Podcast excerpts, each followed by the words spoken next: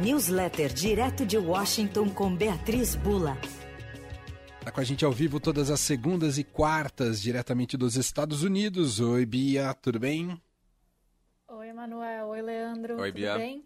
Tudo bem por aqui, Beatriz?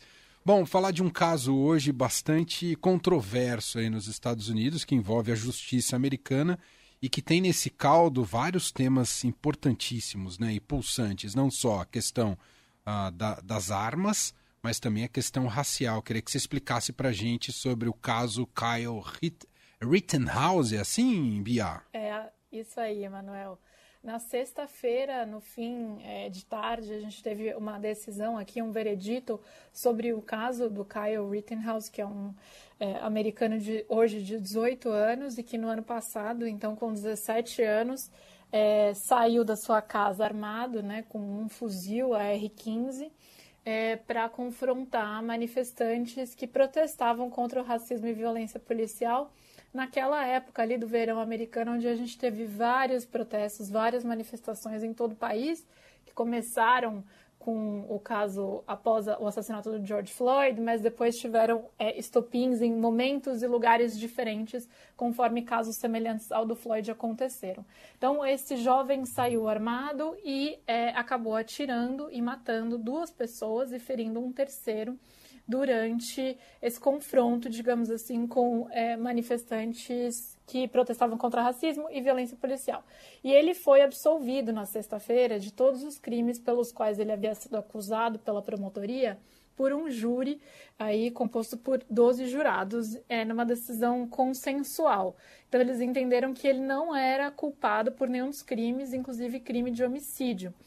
E isso despertou é, muitas reações ao longo do fim de semana e continua a repercutir hoje, é, Manuel, mesmo porque hoje acontece o julgamento de um outro caso, enfim, tem é, segmento um julgamento de um outro caso em que também um, um homem negro, no caso do Caio não foi, um, não foi, as vítimas não eram negras, mas estavam protestando contra o racismo. E aí nesse outro caso que acontece hoje é um homem negro foi baleado depois de uma perseguição é, por três homens brancos que diziam que esse é, homem negro, portanto, era suspeito de uma série de invasões ali na vizinhança. E nos dois casos está em debate é, a questão do direito de defesa, né, de legítima defesa, que foi o que é, esse jovem americano argumentou perante ao júri e que fez com que ele fosse é, absolvido.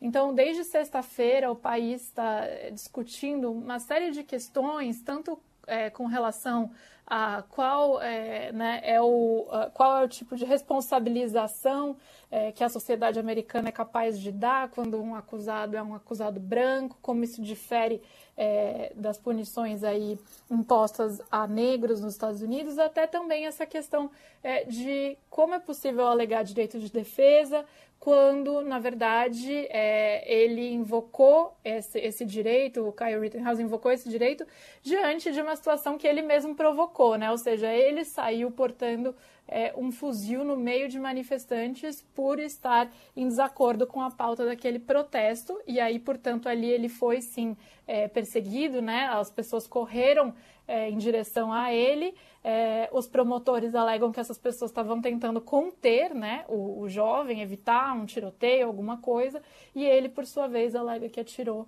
é, porque achou que poderia, enfim, é, ser morto, poderia ser violentado ali de alguma maneira no meio daquele grupo. É, então, desde então, tem se discutido como falar de direito de defesa numa sociedade que é é, altamente armada, né, Manuel? A gente tem um número de armas muito alto aqui nos Estados Unidos, inclusive entre jovens. É, só isso já chama atenção, né? O cara se em tese, né, se defender. Eu vou colocar aqui em tese porque, enfim, existe como ocorreu aí na justiça. Mas o cara tá, ir, ir para um local público como esse, tendo uma posição com um fuzil AR-15, é, é no mínimo desproporcional, né? Uhum. É, eu estou aqui dizendo a, a, distância, né, Bia? Agora, o quanto tem a ver isso com. Porque isso é um júri popular, é, tem, tem impacto nessa decisão o fato de ser estadual? Porque aí é justiça estadual, é isso, Bia? Segundo leis estaduais? Tem diferença nas leis estaduais, sim, Emanuel, justamente por conta da questão de porte ou posse é, de arma É, também cada estado define de uma maneira a questão da, da defesa, do direito de defesa, e é justamente isso que se levantou desde, é, desde sexta-feira. O que a maioria dos estados entende é que, bom, que é basicamente o que também entendemos aí no Brasil, que você tem direito à defesa quando é, há uma ameaça proporcional a que você responde. Então, digamos assim, se a pessoa está, é, ainda que é, erroneamente, é, alguém está com uma arma falsa apontado contra você e você atira na pessoa, você não sabia que era uma arma falsa, você achou que você poderia morrer ali naquele momento. Mas em muitos estados, se você é, torna, é, se você provoca de alguma maneira o ato violento contra você mesmo, aí você não poderia invocar o direito à defesa. Então, sim, há diferenças nas regras é, estaduais com relação a isso. É, muito se fala desde sexta-feira que é preciso é, melhorar a jurisprudência em torno desse tema, justamente porque é, senão as pessoas, é, elas na verdade alegam que elas têm o direito de, de atirar contra alguém porque elas foram vítimas de pessoas que estavam tentando tirar as suas próprias armas. Mas se muitas pessoas têm acesso à arma aqui nos Estados Unidos, até onde isso vai? Né? Então, desde sexta-feira, muitas autoridades e também é, pessoas envolvidas aí no estudo do direito criminal têm dito que é preciso traçar uma jurisprudência e legislação mais clara sobre essas situações, sim. Bom, só para a gente finalizar, Bia, reações políticas. Joe Biden foi questionado sobre o caso? Foi na própria sexta-feira. É, lembrando, Emanuel, que é, o Kyle Rittenhouse ele atirou é, em, é, na cidade de Kenosha, que foi uma cidade do Wisconsin que virou estopim é, dos protestos antirracismo em agosto, alguns meses depois do caso do Floyd. Eu até cheguei para lá na época, não sei Sim. se você se lembra. É, e, e, e na ocasião a cidade virou palco de campanha política. Tanto o Biden como o Trump foram para Kenosha logo após isso ter acontecido, ou seja, logo após ter tido é, o tiro ao Jacob Blake, que era um homem negro, o tiro por parte de policial branco, depois a reação aos protestos, por fim, é, esse caso do Kyle Rittenhouse. Na época, o Trump defendeu é, esse jovem.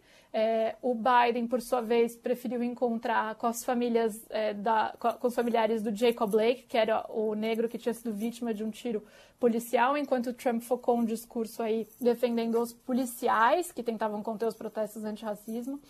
É, então, naquele momento, é, o Biden adotou um lado muito mais é, alinhado com o lado dos eleitores democratas, que é o de ficar ao lado das vítimas de racismo e violência policial. É, não se pronunciou sobre a questão do, é, do então adolescente, né, jovem em si. Mas agora, pós-veredito, ele é, defendeu a decisão, disse que, enfim, que o sistema de júri é um sistema que funciona e que é preciso respeitar essa decisão, portanto. Muito bem. Essa é Beatriz Bula, volta com a gente aqui no Fim de Tarde Adorado na quarta-feira. É isso. Pia, beijo até lá. Até lá, beijo. obrigada.